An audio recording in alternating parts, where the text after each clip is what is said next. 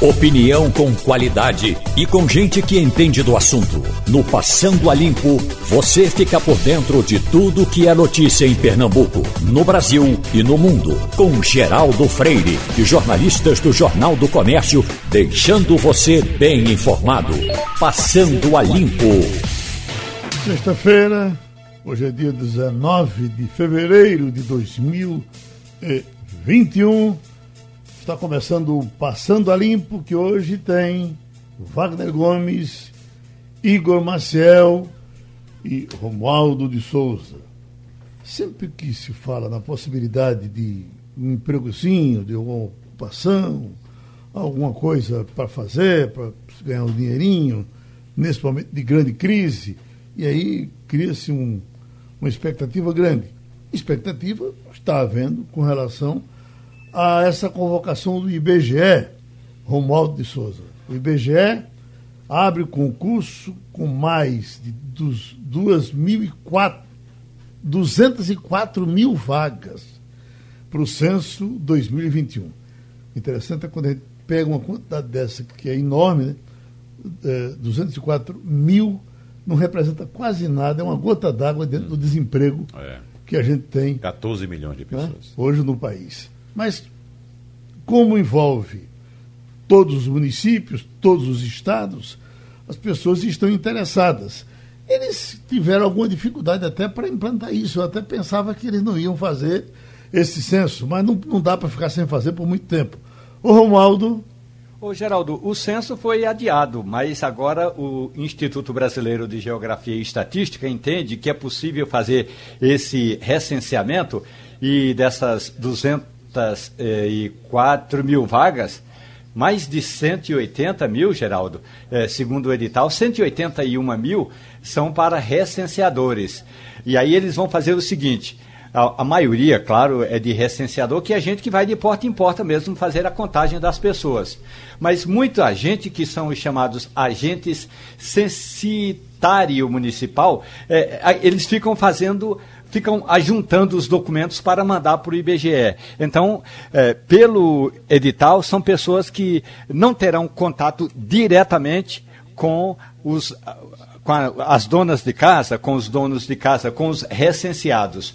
Portanto, o Instituto, dessa vez, agora, Geraldo, espera de fato fazer essa contagem da população, porque é importante para que a gente tenha, agora no final do ano, não é, Geraldo, uhum. um número mais preciso da população. E aí, o importante é o IBGE tem dinheiro? Tem. O IBGE tinha recursos no orçamento da União, eh, no orçamento passado. E aí foi feita uma medida eh, para que o recurso não fosse contingenciado, ou seja, não fosse bloqueado. Justamente para que agora, em 2021, é, você sabe, não é, Geraldo? Até agora, o Congresso Nacional ainda não se debruçou, ainda não concluiu a votação do orçamento deste ano, mas o IBGE está com orçamento garantido para essa contagem dos brasileiros, que aí estima-se deve ter em torno de 212 milhões, no mínimo, de cidadãos pelo país afora, Geraldo. E, e os custos, sem dúvida, são altos, né, Por menos que eles paguem, são salários que não são tão grandes mas é muita gente, né? É muita gente. Agora, é, o, o, o, total que o, orçamento, o total do orçamento para essa contagem é, teve de ser atualizado exatamente porque o Ministério da, da Economia é, tinha feito é, um, uma um remanejamento nas verbas, é assim, o, o, a palavra correta é remanejo recursos do IBGE, aí o Instituto brigou, o ministro Paulo Guedes voltou tal. É, o importante é como é que se dá ou como é que se pode fazer a inscrição para ser um recenseador. Uhum. E o uhum. dinheiro é importante, né, Geraldo? A taxa de inscrição você paga em torno de 40 reais para é, fazer esse, esse concurso, e aí você escreve lá, é, IB, é, Sebrasp é, é, exatamente o endereço do site, Sebrasp, onde você pode se inscrever para ser o recenseador.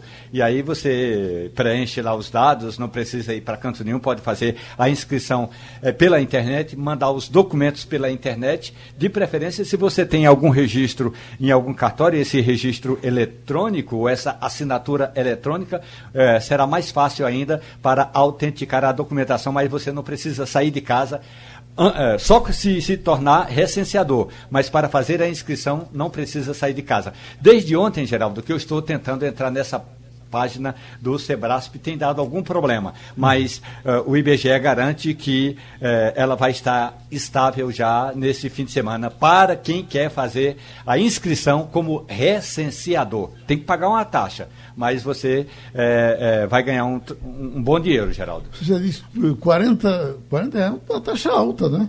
Mas pois é, vamos correr atrás, nessa né? situação toda. É, é, o cara que está desempregado, Geraldo, ele arrisca muita coisa, né, Geraldo? Uhum. E, é, é, o, o, Wagner, vale a pena tentar ser recenseador? Olha, Geraldo, do jeito que a situação está, pelo, pelo que esse é um concurso que atrai a atenção de muita gente, uhum. né? Porque é o seguinte, Geraldo, é, a, a, a, gente quando fala, por exemplo, em renda baixa no Brasil, do salário mínimo que não cobra as despesas do trabalhador brasileiro, mas quando a gente leva em consideração que existem neste país 25% dos habitantes que sobrevivem com 430 reais, segundo o próprio IBGE, então veja que qualquer oportunidade que apareça, mesmo sendo temporária, mesmo que seja um valor relativamente baixo, vale a pena. Porque tem um detalhe importante, né, Geraldo? O, o recenseador mesmo vai ganhar é, por produção, uhum. tá certo? Então, é, quanto mais gente recensear, mais é, é, a, a, o valor do salário vai aumentar.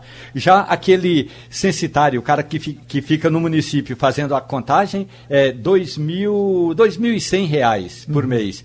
E o agente, que é o supervisor, 1.700. Portanto, os salários variam de 1.700 para 2.100, além de que o, o, o recenseador vai receber também uma parcela pela quantidade de gente que ele recensear, e aí ele tem que recensear muita gente para poder uh, aumentar o número do, do salário dele no final do mês. O Igor, vale também como aprendizado, né? O camarada que participa disso entra em contato com muita gente, conversa com muita gente, aprende também alguma coisa, né?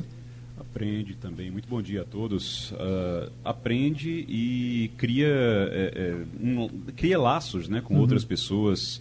E isso é muito importante na hora de você buscar emprego. Às vezes, é, buscar emprego depois. Né? Até você está ali trabalhando com um colega, o colega tem alguma empresa que ele conhece que pode estar tá oferecendo no futuro. Então, isso é uma oportunidade também para fazer contatos e, através desses contatos, ele no futuro conseguir arranjar uma, uma vaga de, de emprego que seja é, é mais duradoura também. Agora, os salários são muito bons, né? vão até R$ 2.100 e é, a gente tem uma situação no Brasil em que um, um concurso como esse, ah, apesar de ser algo, ali por um tempo temporário, tudo mais, para o censo 2021, mas ele acaba sendo muito importante, que a gente tem 14 milhões de brasileiros hoje desempregados. Vamos então, tá acompanhar tá para ver quantos, qual vai ser o total de inscritos para isso, né? Que também o, quem vai fazer o concurso vai levar vai ganhar um bocado de dinheiro. A 40, a 40 reais.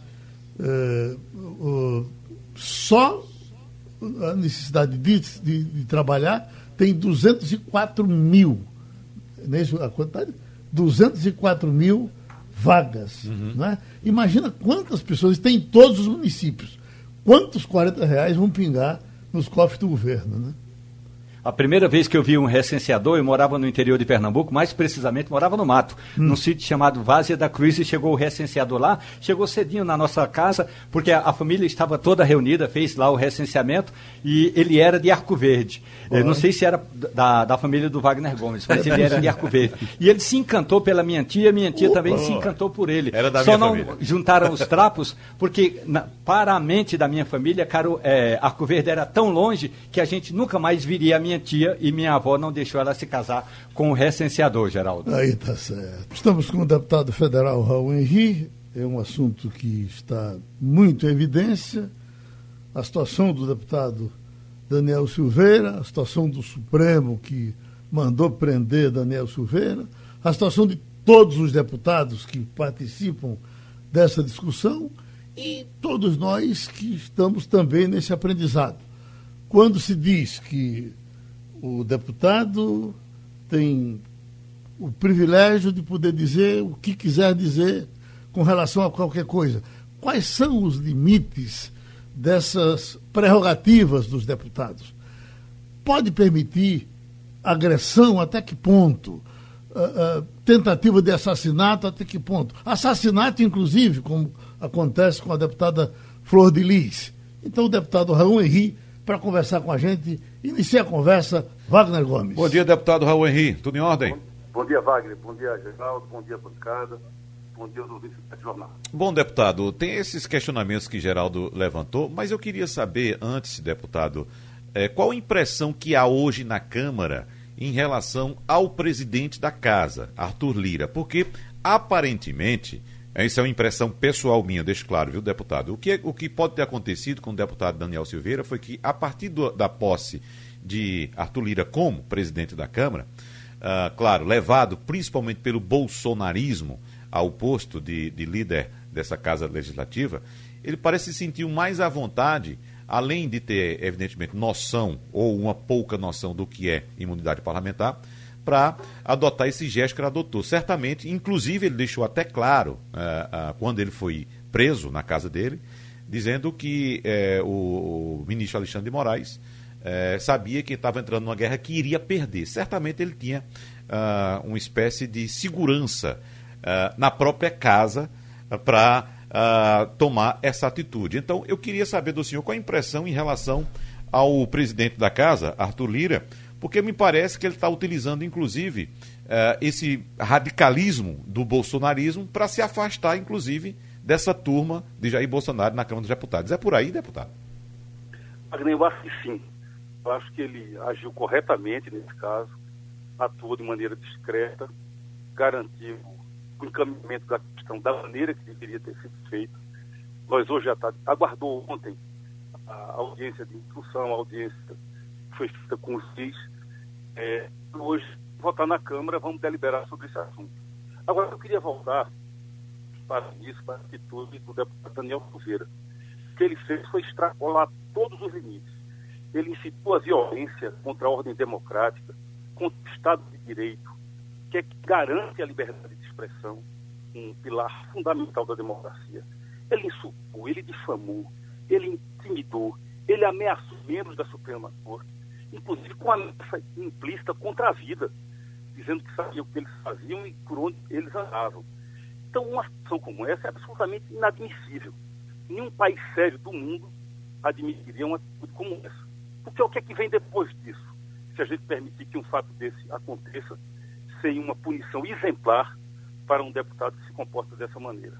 E mais, quando eles alegam a imunidade parlamentar, a imunidade parlamentar foi criada na Constituição para proteger a democracia, para proteger os mandatos parlamentares contra qualquer ameaça, contra qualquer violência. E nesse caso, quem, quem produz a ameaça e a violência é o deputado. Ele não está, nesse momento, sendo ameaçado por ninguém, muito pelo contrário. A iniciativa foi dele. Então eu acho que, para responder sua pergunta, acho que o presidente da Câmara, e não votei nele, votei no deputado Baleia Rossi, acho que agiu corretamente, né, procurou o Supremo, buscou o um entendimento entre as instituições, agiu de maneira discreta, sem querer aparecer, e está e tá executando o rito que é para ser executado, que é fazer a votação hoje à tarde é, da Câmara dos Deputados em relação à prisão do deputado Daniel Silveira. Igor Marcel. Deputado, bom dia. A gente, é, a gente sabe que é, a tendência hoje, pelo menos nesse momento, é que o, o Congresso, a, a Câmara Federal, mantenha a prisão. É, mantendo a prisão, a gente vai ter a situação ali de um deputado preso, não é inédita isso, não é, não é inédito, mas um deputado preso que vai é, ficar ali com o um nome no Conselho de Ética, sendo processado ali no Conselho de Ética. Quanto tempo deve passar até que a situação seja resolvida no Conselho de Ética? O que é que o senhor acha? O senhor acha que isso vai ser um, um processo rápido? vai se resolver rápido. E eu queria também saber o que é que o senhor acredita que vai acontecer em relação ao deputado, se uma cassação está no horizonte realmente. Em primeiro lugar, eu quero ainda acrescentar a resposta de Wagner, que ontem à noite, na entrevista que o deputado Arthur Lira deu, ele disse que o caso do deputado Daniel Silveira é um caso fora da curva. Ou seja, ele sinaliza por uma indicação votação hoje no sentido de confirmar a prisão do deputado Daniel Silveira. Em relação ao Conselho de Ética, é um procedimento lá. O, o processo já foi encaminhado, foi a própria mesa da Câmara que tomou a iniciativa de encaminhar essa representação. O Conselho de Ética tem seus prazos, tem prazo para apresentação de defesa, tem prazo para apresentação do relatório, do relator que vai se encarregar do caso, depois tem prazo para votação, depois é que o processo vai para o plenário. Eu não sei lhe dizer exatamente como esses prazos devem é, funcionar. Agora, no caso da deputada Flor de Lis, é um escárnio, é uma coisa ridícula, porque ela está sendo processada, ela ela ela está no inquérito policial como mandante do assassinato do marido e com um conjunto de evidências que foram levantadas pela polícia do Rio de Janeiro. Ela é indiciada hoje por assassinato e não houve até agora nenhuma providência do Conselho de Ética. Então, em relação a essas questões dentro da Câmara, eu sempre tenho um pé atrás, porque há um corporativismo muito grande lá. Mas eu espero nesse caso do deputado Daniel Silveira, é, que haja uma punição exemplar porque a democracia é o grande, é o maior patrimônio que a sociedade brasileira tem. E a gente não pode permitir que esse tipo de radicalismo, esse tipo de atitude fascista atente contra a nossa democracia. O, o deputado, e essa, essa liberdade de expressão, em que, em que situação alcança uma virulência daquele tipo? Não, não fica muito claro que extrapolou, que saiu dos, dos, dos níveis, porque ainda aparece gente para dizer, não, a gente tem direito a isso. Por que isso? É uma, uma visão absurda, né, Geraldo? E algumas pessoas levam para a discussão técnica, porque na Constituição diz que os mandatos estão é, protegidos pela imunidade parlamentar, quando na realidade quem agrediu é, a mãe de todas as liberdades, que é o Estado de Direito, foi o deputado. Então é uma visão equivocada, mas a gente tem que respeitar, faz parte do debate democrático. Tem inclusive juristas se pronunciando nessa direção que o deputado teve direito de fazer aquilo. Então, eu respeito a sua pergunta. Depois disso, vem, vai confirmar as ameaças na, na prática, na vida real? É, porque a situação é absolutamente inadmissível. Quem viu aquele vídeo ideia do que a gente está falando. Eu acho que quem defende liberdade de expressão em uma situação como essa defende uma coisa absolutamente absurda. Romualdo de Souza. Deputado Raul Henri, muito bom dia. Pelo visto, então, o senhor vai ser um daqueles é, 257 votos necessários para manter o deputado Daniel preso. E aí, em seguida, claro, vai ter a prisão relaxada, ele vai colocar uma tornozeleira no calcanhar esquerdo, vai andar livre, leve e solto pelos corredores da Câmara dos Deputados. Mas a pergunta é a seguinte: Daniel eh, Silveira usou o mesmo argumento que grupos bolsonaristas usaram no passado. Só que na Câmara dos Deputados ele foi o porta-voz desse grupo. O senhor não acha que Daniel Silveira hoje é o boi de piranha desses bolsonaristas que, como presidente no passado, eh, fez discurso em cima de uma caminhonete na porta do quartel-general do Exército, quando ao lado tinha faixas pregando o fechamento do Congresso? Ou grupos de parlamentares inclusive o filho do presidente, que disse que com um cabo e um jipe fechava o Supremo Tribunal Federal. O senhor acha que Daniel Silveira foi o boi de piranha dos bolsonaristas? É, eu acho que o que houve no Brasil foi uma mudança é, de contexto político. O presidente e os filhos do presidente, eles tiveram que se conter naqueles arrobos antidemocráticos, porque houve uma reação. Houve uma reação da sociedade, houve uma reação das instituições, e a política tem essa dinâmica.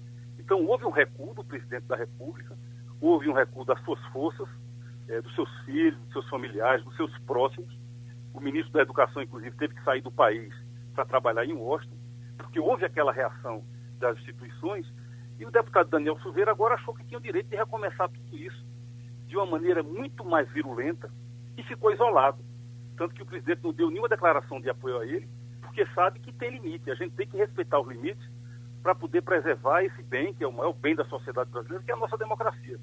Acho que ele percebe, não percebeu que o momento tinha mudado, que a conjuntura tinha mudado, foi tentar é, uma atitude extrema daquela e ficou isolado. E acho que vai ter uma punição exemplar. Agora, por exemplo, eu estou vendo aqui um ouvinte que se identifica como Rogério, é, e, e, o que eles fazem é, é, é querer jogar sempre você para o outro lado. Ele bota aqui, ó.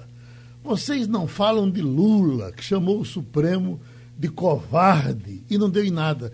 Olha, Rogério, o deputado foi muito além de chamar o, o, o Supremo de covarde. Se ele tivesse chamado o Supremo de covarde, talvez essa discussão nem tivesse existindo aqui. É que é, é, é, é tentativa de assassinato. Eu queria perguntar, se aquele camarada encontra um camarada do Supremo no meio da rua, o cara vai atravessar, ele vem de carro, ele não passa por cima? Eu até citei ontem, Geraldo, que eu, eu acho que os integrantes do, do Supremo Tribunal Federal uh, andam hoje com medo. Sim com medo. De, de, porque é o seguinte, não é somente ali a fala do deputado, é o que ele pode provocar com aquela fala através daqueles seguidores loucos que eles têm. Que estão, inclusive, lá na Exatamente, porta. Na porta exatamente. Então, é, claro, os ministros estão correndo risco de vida, claro. Deputado? Eu, inclusive, é, a, a, pessoa que tem uma opinião como essa, que expressa uma opinião como essa, não deve ter visto o vídeo. Porque o vídeo é uma coisa que a gente precisa ver. Eu vi o vídeo pela manhã, esse vídeo foi postado à noite, eu vi pela manhã. Assim que eu vi o vídeo, eu, eu coloquei, publiquei minha opinião sobre isso. Que ele deveria sim, a, devia haver sim a manutenção da prisão e que a gente deveria caçar o mandato dele a partir de uma ação no Conselho de Ética. Eu também já critiquei o Supremo Tribunal Federal em algumas ocasiões, quando discordei de encaminhamentos que deu o Supremo, mas de maneira respeitosa, dentro do debate democrático, civilizado. Agora, o que, é, o que tem no conteúdo daquele vídeo é a ameaça contra a vida, é a incitação à violência contra a ordem democrática, é um conjunto de, é, de agressões, de ameaças, da maneira mais vulgar possível, da maneira mais agressiva possível. Uma coisa como essa, em uma democracia de um país sério, não pode prosperar. Tem que ter limites. Deputado Raul Henrique, muito obrigado. Boa sorte para o senhor, felicidade. Vamos em frente, tá certo? Um abraço para você, para a sua bancada e para os ouvintes da Rádio Jornal. Vamos para os Estados Unidos. De Washington vem Fabiola Góes, a nossa correspondente para a conversa da sexta-feira. Fabiola, de princípio, o dia está amanhecendo aí, amanheceu há pouco tempo certamente mais frio do que eh, poderia se esperar, e, e não esquentou nada, a temperatura continua lá embaixo.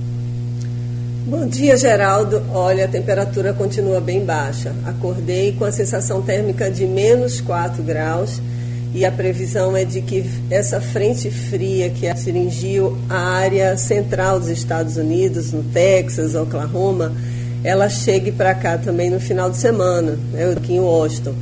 Então, é, a previsão não é nada animadora, a população está sofrendo muito. O estado do Texas, metade da população está enfrentando o problema de energia ou então de falta de água. Ontem eu vi uma cena na televisão que parecia que, que era no, no interior do nosso Brasil, no Nordeste, pessoas com galões vazios de água para levar para casa. As, as, a água congela, não está chegando nas residências.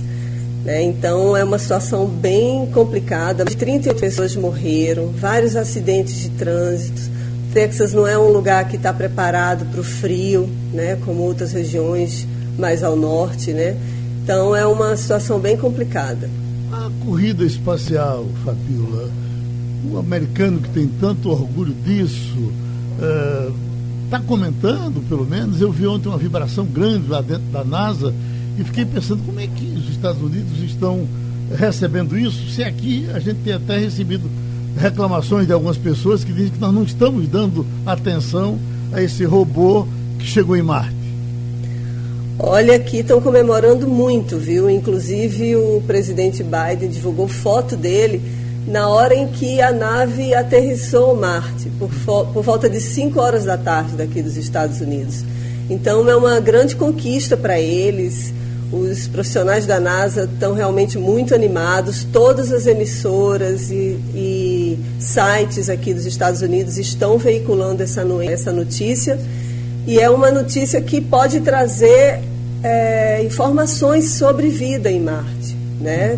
Eles vão coletar amostras para trazer para cá e fazer estudos mais aprofundados. Uhum. Igor Marcel. Olá, Fabiola. Bom dia para você. A gente ouviu do presidente Biden, logo quando ele assumiu, uma promessa de que iria vacinar um milhão de pessoas por dia. Então, nos primeiros 100 dias, ele pretendia vacinar 100 milhões de pessoas. A gente imagina que com o avanço da vacinação, o número de casos tem que começar a cair. Uh, a gente está vendo isso já? Já tem como vocês já têm como avaliar isso? Bom dia, Igor. Temos sim, viu? Eu atualizei os dados agora há pouco. São 58 milhões de americanos vacinados. Então, tudo indica que ele vai conseguir cumprir essa meta, né, e vacinar 100 milhões de pessoas nos 100 primeiros dias de governo. Amanhã são 30 dias de governo, né, foi dia 20 que ele tomou posse. E os números já estão impactando mesmo a redução do contágio.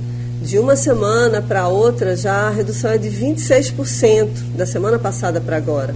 Então, a vacinação em massa realmente está reduzindo o número né, de casos, não só aqui nos Estados Unidos, mas Israel também, proporcionalmente é o país que mais está vacinando, quase metade da população já recebeu a primeira dose. Aqui nos Estados Unidos é um número muito maior, tem 35 vezes a população de Israel mas eles estão numa velocidade muito grande. A neve está atrapalhando um pouco né, nessas regiões que está muito frio. Eles suspenderam a vacinação porque não tem como a população chegar até os locais, até os postos, mas eles estão realmente acelerando. Uh, Romualdo de Souza, Brasília. Fabiola Góes, muito bom dia para você. Me diga uma coisa: o sonho de consumo do presidente Jair Bolsonaro era conseguir trazer ao Brasil o presidente Donald Trump. E agora, aqui no Itamaraty, há um grupo é, fazendo estudos para uma visita do brasileiro, de Bolsonaro, a Joe Biden. Bolsonaro vai a Washington, Fabiola? Bom dia, Romualdo. Essa notícia não chegou por aqui, viu? Inclusive, o Biden ainda não conversou com o Bolsonaro sobre assunto nenhum não tem essa previsão. O que a gente tem visto é o Ernesto Araújo conversando com o secretário de Estado, com o enviado especial do clima. Ele não tem, o Biden não tem falado com o presidente. O Bolsonaro só mandou uma carta, né? O embaixador daqui do Brasil já fez contato também com o governo, mas não tem essa previsão ainda de quando o Biden vai para o Brasil e o Bolsonaro vai vir para cá os apoiadores de Trump, eh, Fabiola, já, já estão mais tranquilos? O Biden já está trabalhando uh, mais à vontade? As coisas estão andando uh, com mais paz nos Estados Unidos? A princípio, sim. O Trump tá meio, ficou meio calado né, tempos, porque não está nas redes sociais. Ele, ele resolveu aparecer na segunda-feira no canal de televisão na Fox para lamentar a morte de um radialista eh, republicano aqui nos Estados Unidos, alfinetou o Biden, disse que a eleição foi roubada, ele continua insistindo nessa tese, mas a turba que invadiu o Capitólio está mais quieta, sabe? Não tenho visto nenhuma movimentação, protesto aqui nos Estados Unidos em relação a isso. Aqueles processos que eles estavam, eh, que estavam submetidos continuam rolando? Tem gente presa? Continuam rolando, mais de 125 presos, 200 pessoas respondendo o processo. O procurador daqui de Washington está aventando a possibilidade de enquadrar o Trump num desses processos, né, por incitação à violência. Trump responde processos em outros lugares por outros motivos, então a coisa está andando aqui. Wagner Gomes. Oi, Fabiola. Essa primeira reunião entre o governo brasileiro e o governo americano para tratar do meio ambiente, eh, Fabiola, foi marcada por um recado do Brasil aos Estados Unidos e também a outros países, evidentemente, né? apontando que o, o Brasil se compromete com metas de redução de desmatamento e queimadas se houver injeção direta de dinheiro estrangeiro aqui no país. Eu gostaria de saber, Fabiola, uh, se o governo dos Estados Unidos recebeu bem esse, esse recado e se há confiança por parte dos Estados Unidos no Brasil de que, se os americanos colocarem dinheiro aqui, a Amazônia vai ser bem cuidada. Bom dia, Wagner. Bom dia. O John Kerry, que é o enviado né, do clima, teve uma conversa, segundo ele, boa. Ele soltou uma nota no Twitter dizendo que teve a conversa com o ministro do Meio Ambiente, com o ministro de Relações Exteriores do Brasil e que os dois ministros teriam se comprometido né, a fechar acordos com os Estados Unidos. Ele não cita diretamente que os Estados Unidos vão doar dinheiro para o Brasil. Essa informação de que o governo Bolsonaro está exigindo dinheiro está circulando no Brasil, isso não está circulando aqui. Mas, de uma certa forma, essa, essa aproximação é bem vista aqui nos Estados Unidos, que é o que o John Kerry quer. Ele está muito preocupado com o desmatamento da Amazônia. Hoje, os Estados Unidos assinam o Acordo de Paris, é um acordo que o Trump tinha deixado, né, já tem um tempo. O Biden anunciou já no primeiro dia que ia voltar para esse Acordo de Paris. Então, as conversas com o governo brasileiro estão fluindo. A gente pode dizer que pode ser que haja uma disponibilidade do governo brasileiro de afinar essa agenda com os Estados Unidos. Né? A gente produz energia limpa, é, uma, é um dos maiores países que produz energia limpa, 80% da nossa energia né, com hidrelétricas. Então, pode ser que agora a gente consiga afinar o discurso. Na campanha, o Biden já tinha dito que teria 20 bilhões de reais para, na verdade, 20 bilhões de dólares para a Amazônia, que seriam 100 bilhões de reais. Então, tem dinheiro, eles querem investir, eles querem proteger a Amazônia, mas querem também que a política do governo brasileiro se alinhe a deles. Mas isso, de uma certa forma, já é um grande começo. Até porque a gente viu há uns 15 dias um grupo de ambientalistas aqui nos Estados Unidos é, sugerindo que o Biden não faça nenhum acordo com o governo brasileiro se o brasileiro não cumprir as metas. Né? Então, agora é uma sinalização bem positiva. Para a gente fechar com a, a pandemia, Fabiola, uh, até que ponto o país aí está voltando à normalidade? Muita coisa ainda, uh, restrição, como é que está? Muita coisa com restrição, Geraldo. A pandemia afetou muito a rotina do americano, eles realmente estão apavorados. Quando eu cheguei aqui em dezembro, o número de casos de mortos por dia chegava a 3.500. Agora está reduzindo, né? 2.000, não chega a 2.000. Então, as, os restaurantes estão reduzindo a quantidade de mesas na área interna, só 25%. Eu não consegui ir para nenhum museu. Aqui em Washington tem museus maravilhosos do Smithsonian bibliotecas fechadas, as aulas também estão fechadas, as escolas. O Biden deu uma entrevista na CNN na terça-feira dizendo que vai em breve, isso assim, a partir da, da próxima semana, na outra semana, colocar as crianças de até 8 anos de idade nas escolas. Mas, por exemplo, universidade, né, o college, eles estão realmente fechados porque não tem ainda condições de segurança para uma abertura completa no campus, porque eles acreditam que a variante do Covid pode ainda é, piorar essa situação. Né? Então, eles estão controlando muito a pandemia aqui nos Estados Unidos. Pronto, vá tomar seu banho quente. Muito obrigado, tá certo?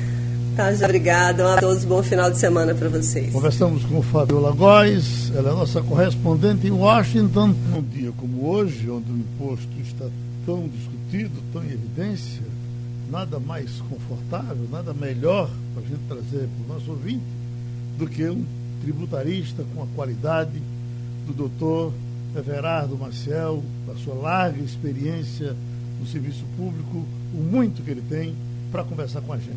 Doutor Everardo, quando se diz que o presidente Bolsonaro está querendo eliminar os impostos dos combustíveis para que contenha esse, essa loucura do preço que está subindo, já subiu quatro vezes esse ano, evidentemente nós aqui, consumidores, festejamos, é ótimo.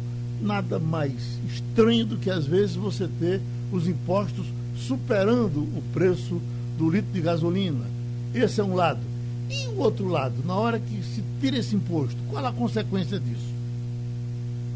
Bom, bom dia, Geraldo. Bom dia. Bom dia, seus ouvintes é, primeiro dizer o seguinte, isso é fruto de uma política caótica que vem de há algumas décadas. E o que eu quero dizer?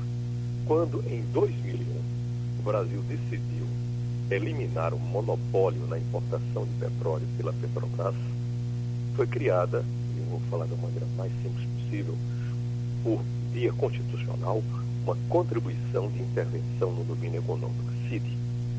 Essa CID permitia todas as vezes que o preço, preço do petróleo subisse, ela caísse. Todas as vezes que acontecesse o contrário, o preço do petróleo caísse, ela subiria e permitiria, como fruto do produto da extração dessa subsidiar setores, no caso de combustíveis, que precisassem de subsídio. O que é que se fez? Em final de 2003, no governo Lula, foi aprovada a emenda que foi promulgada a emenda constitucional número 42. Essa emenda constitucional praticamente acabou com a CID. O que é que fez? Dividiu com os estados e municípios, que é um absurdo, dividir um tributo regulatório com estados e municípios. E por outra, disse que ela não podia mais variar desta forma. Então ela perdeu finalidade, efetivamente. Então depois, posteriormente, se zerou a CID. Quer dizer, uma, uma, uma maluquice atrás de outra maluquice. Bom, agora o que é que acontece? O preço, o petróleo é um preço muito sensível. As variações de preço do petróleo são monumentais. Uh, sai de 40 dólares o barril para 120, volta para 30, vai só para 50 e assim vai. Então o preço do petróleo flutua bastante. Uh, uh, portanto, tinha que ter um instrumento compensatório para se ajustar às variações de preço do petróleo. Não se fez nada disso. Também, por outro lado, a, a formação do, do, do, preço dos combustíveis a partir do preço do petróleo também é algo que precisa ser rediscutido. Isso não é discutido em lugar nenhum. Quer dizer, é preciso que essas flutuações não sejam abruptas. Por outra, o Brasil tem um estímulo muito grande no governo Dilma a, o, ao financiamento em caminhões, e, portanto, privilegiando a forma de transporte pela via rodoviária. Agora, existe uma demanda, um fato real. Existe um, grande, um número muito grande de caminhoneiros que têm capacidade de vocalizar suas demandas e fazer pressão política. O preço do petróleo é sensível e nós, em lugar de tratarmos isso de uma maneira racional, completa, sistemática, estamos tomando medidas isoladas. Vejamos o caso. Ele disse, eu veio a informação de que se pretende reduzir a zero o PIS-COFINS sobre diesel e permanentemente sobre o gás de cozinha. Ora, pelo menos em relação ao diesel, ora, o PIS-COFINS representa 9% do preço. O aumento foi de 15%, então vai continuar tendo aumento. Não se fazia nada. Por outro lado, se manda para o Congresso Nacional a criação de uma contribuição sobre bem e serviço, onde impede que se faça isso. Bom, tem que fazer uma coisa ou outra. Seja, há uma contradição absoluta sobre todas essas coisas. Então, é tudo fruto da falta de planejamento, da uma política consistente, coerente, racional para tratar não só isso, mas todo o resto das políticas públicas. Wagner Gomes. A respeito dessa decisão, uh, me parece até pessoal do presidente eh, doutor Everardo, de zerar os tributos sobre o diesel por dois meses e, segundo ele mesmo, o gás de cozinha há de eterno, uh, uh, há quem diga que essa, ela foi acertada com o ministro da Economia, Paulo Guedes, numa reunião no Palácio do Planalto. Mas até agora, são desconhecidos os impactos dessa medida e a ação que vai compensar a perda de arrecadação com essa redução ou com uh, essa extinção, pelo menos temporária, do diesel dos tributos federais. E a lei de responsabilidade fiscal exige que a compensação seja feita com a elevação de outro tributo ou um corte do subsídio. Só que isso não foi anunciado ainda. Uh, como é que o senhor avalia essa atitude, uh, a meu ver, pessoal do presidente Jair Bolsonaro? Sem apresentar devida compensação neste momento? Bom, primeiramente dizer o seguinte, não pode ser um ato pessoal, quer dizer, modificação de alíquotas, setor, inclusive no aspecto específico em relação a esse produto, depende de lei. Então, portanto, tem que encaminhar uma lei ao Congresso Nacional, a lei tem que ser aprovada, portanto não há impacto imediato, e tem que oferecer, como você disse muito bem, a compensação em virtude do artigo 14 da Lei de Responsabilidade Fiscal. E nada disso foi esclarecido. Portanto, nós estamos puramente com um anúncio de natureza uh, vaga, uh, sem muita precisão, não quer dizer nada. Tem um impacto, pode ter algum tipo de impacto político, uh, porque as pessoas também não compreendem bem o assunto e acham que as coisas estão caminhando nesse sentido. Mas eu quero dizer assim, objetivamente, precisa de lei. Precisa mandar um projeto de lei para o Congresso Nacional, Congresso Nacional tem que aprovar o projeto de lei e nesse mesmo projeto de lei tem que oferecer as compensações pela redução disso. Nada disso foi dito. Igor Marcel.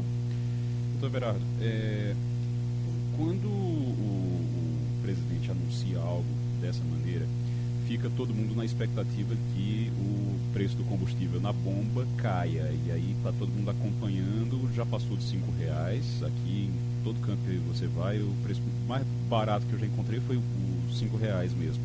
E a expectativa era que aumentasse mais. Mesmo com essas medidas, o senhor mais ou menos já falou isso, eu queria que o senhor detalhasse.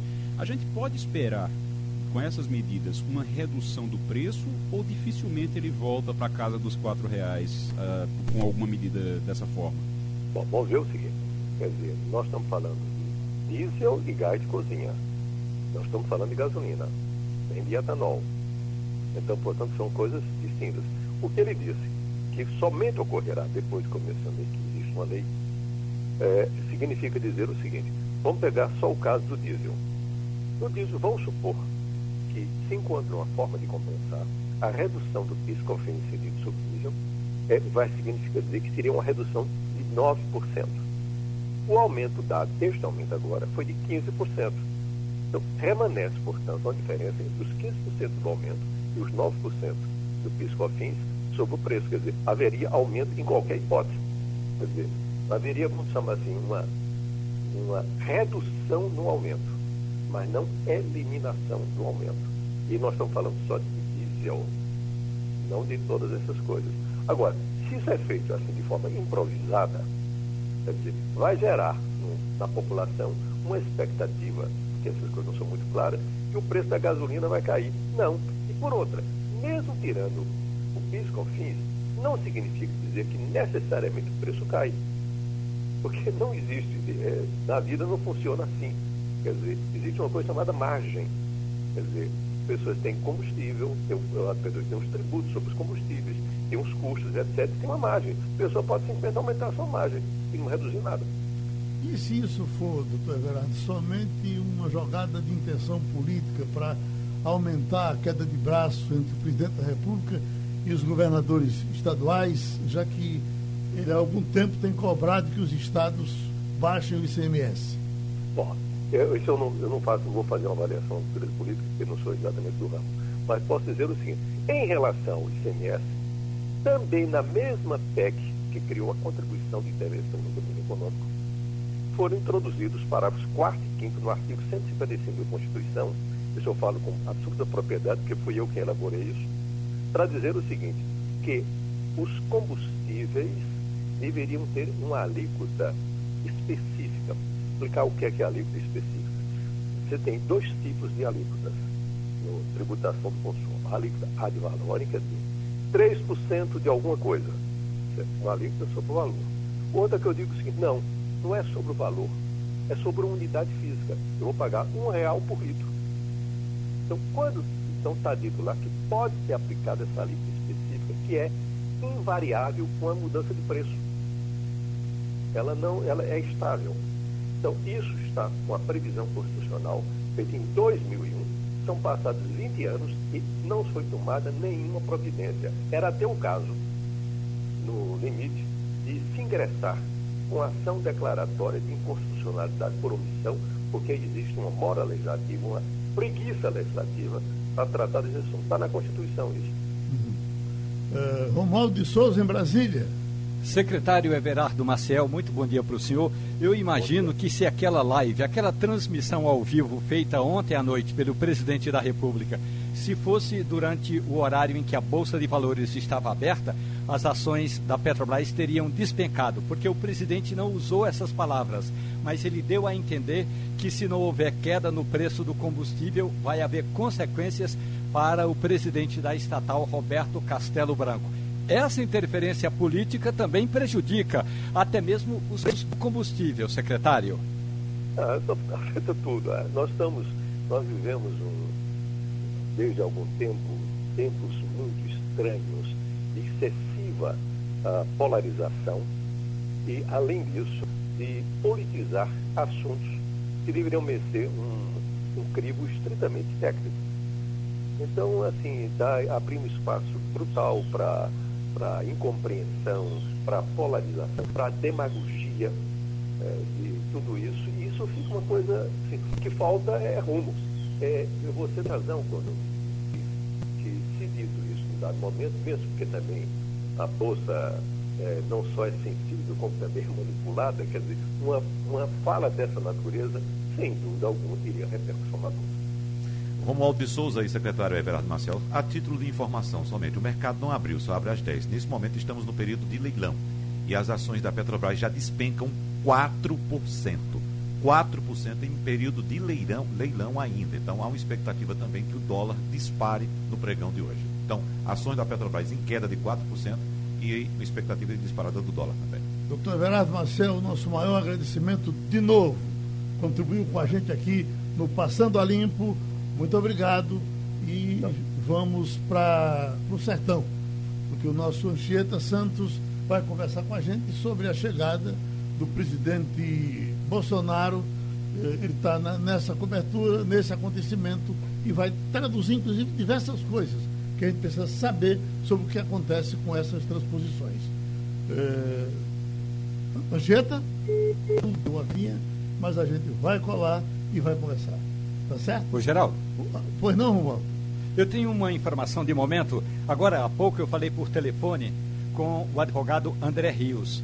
Ele, é da, ele atua na defesa do deputado Daniel Silveira. André Rios me disse que já encaminhou um ofício à Câmara dos Deputados e eu confirmei. O ofício chegou à Secretaria-Geral da Mesa, na Câmara dos Deputados, eh, pedindo que seja instalada uma linha para que Daniel Silveira participe diretamente da sessão de hoje na Câmara dos Deputados. Isso é possível porque o regimento permite e Daniel Silveira vai ter direito a 15 minutos para se defender. Então ele vai ter um computador lá na sala dele, uma televisãozinha para ele acompanhar a sessão e ele vai se defender para, na hora do julgamento que vai começar às 5 da tarde, hora de Brasília, ele poder, ele poder argumentar e, claro, pedir para ser inocentado nesse processo. Claro, é bom lembrar, são necessários 257 votos para que ele seja mantido na prisão, Geraldo. Ô, ô Romualdo, esse, essa sessão vai ser online hoje ou presencial? Online, não é isso? É, é como o voto é aberto, pode ser online. Ou, seja, o parlamentar não precisa vir a Brasília então a sessão é, online. Ou pode ser online. O deputado pode vir a Brasília, pode votar de casa, não tem problema. Assim como o Daniel, que vai participar é, de uma sala na Polícia Militar lá do Rio de Janeiro. O, o Romualdo. Só dizendo que nós liberamos o nosso Anchieta Santos, porque ele agora vai se envolver com a chegada do presidente e aí a gente não pode estar interrompendo uhum. o trabalho de Anchieta que está por lá, uh, recebendo o presidente Bolsonaro. É. Vamos frente. Romualdo, nesse tipo de votação, a gente sempre faz uma estimativa, né? Principalmente vocês que trabalham na cobertura, conversando com os deputados, tem sempre uma estimativa de votação, determinado assunto, se passa a pauta ou não. Nesse caso especificamente do deputado Daniel Silveira, ele precisa de maioria simples para escapar da, da prisão, 257 votos, como você disse. Ele certamente deve estar se apoiando nos votos que levaram Arthur Lira à presidência da Câmara, né, ao apoio do bolsonarismo. Uh, mas o que é que se diz na realidade aí nos bastidores Romualdo de Souza? Ele tem eh, eh, esses votos para escapar? Olha, na reunião de líderes ontem na casa do presidente da Câmara dos Deputados, a maioria das legendas disse que os líderes da maioria das legendas disseram que eh, os seus partidos vão votar a favor eh, de manter Daniel Silveira preso. O maior partido, que é o PSL, o PV, Partido Verde, e também o Novo são legendas que disseram que vão votar para que ele seja absolvido. Se não houver aquilo que a gente chama de eh, uma organização do Centrão, até mesmo o Centrão vai votar para que Daniel continue preso. Portanto, esse jogo, como eu contei ao nosso ouvinte hoje pela manhã, foi virando à medida que o Supremo, por unanimidade, manteve a prisão. Depois, quando o juiz fez lá a audiência de custódia e manteve a decisão do ministro uh, Alexandre de Moraes. E aí eu estou dizendo o seguinte, estou me referindo ao juiz Ayrton Vieira, que é auxiliar de Alexandre de Moraes. E depois que ficou constatado que Daniel Silveira, ainda que na prisão, usou telefone celular para repetir algumas das ameaças que tinha feito, portanto, esse jogo foi virando. E pelo que eu conseguir apurar, é, Daniel Silveira vai continuar na prisão e o número de parlamentares que deve votar para que ele continue preso deve chegar a perto de 275 por aí.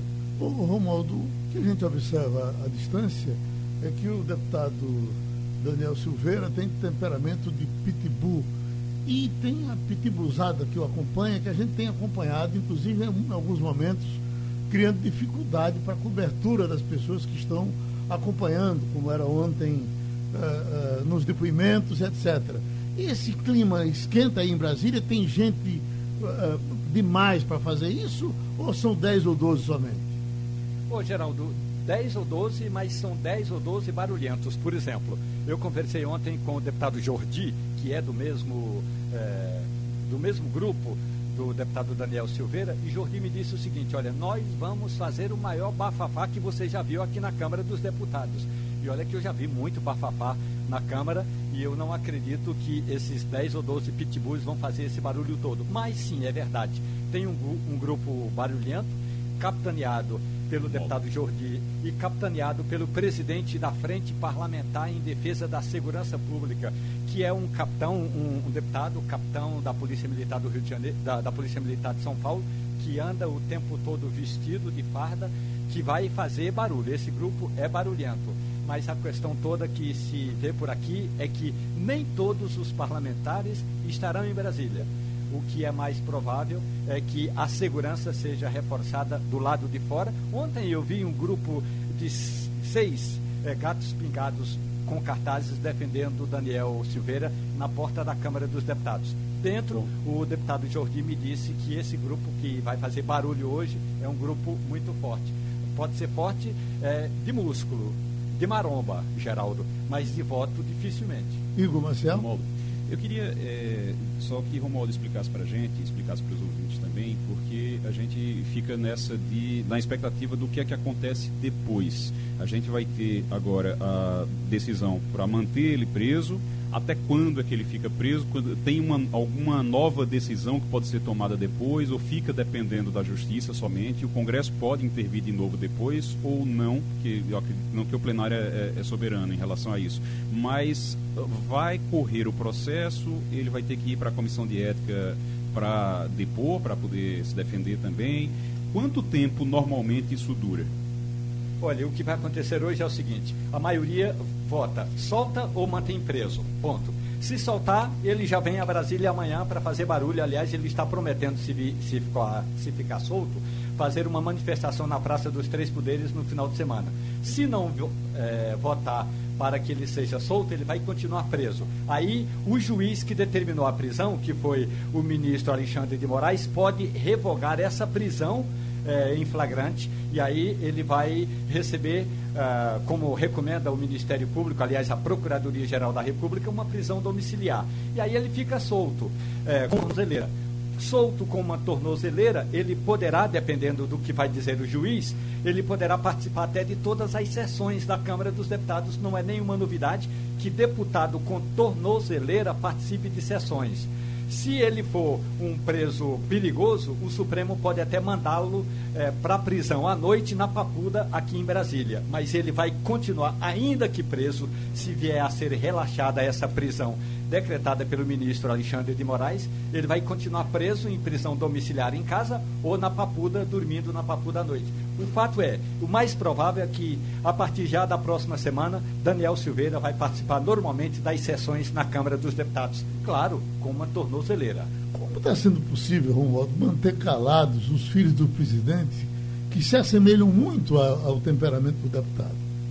O presidente Jair Bolsonaro mandou um recado, é, mandou um recado, é, é forma de dizer. O presidente Jair Bolsonaro deu sinais ao Supremo Tribunal Federal que Daniel Silveira não é porta-voz do grupo. E para Jair Bolsonaro é o seguinte: nesse instante, vale ele, o presidente, os filhos, um que é vereador no Rio, um que é senador da República e outro que é deputado federal, e só. Então, o, se esse grupo, se esse quarteto está calado, os outros bolsonaristas não se manifestam. O presidente vai ficar em silêncio e mandou dizer ao Supremo Tribunal Federal que Daniel Silveira não é o porta-voz do grupo, não é o porta-voz da família Bolsonaro. E aí, eh, essa questão toda, o presidente não tocou. Aliás, ele não tocou ontem na live, quando fez aquela transmissão toda, disse vários absurdos, inclusive que a mãe dele tomou uma vacina que não está sendo aplicada lá no interior de São Paulo. Isso é um absurdo. Disse ou ameaçou de demissão o presidente da Petrobras, mas não deu um pio a respeito da prisão do deputado Daniel Silveira e os bolsonaristas, a não ser um ou outro na Câmara dos Deputados,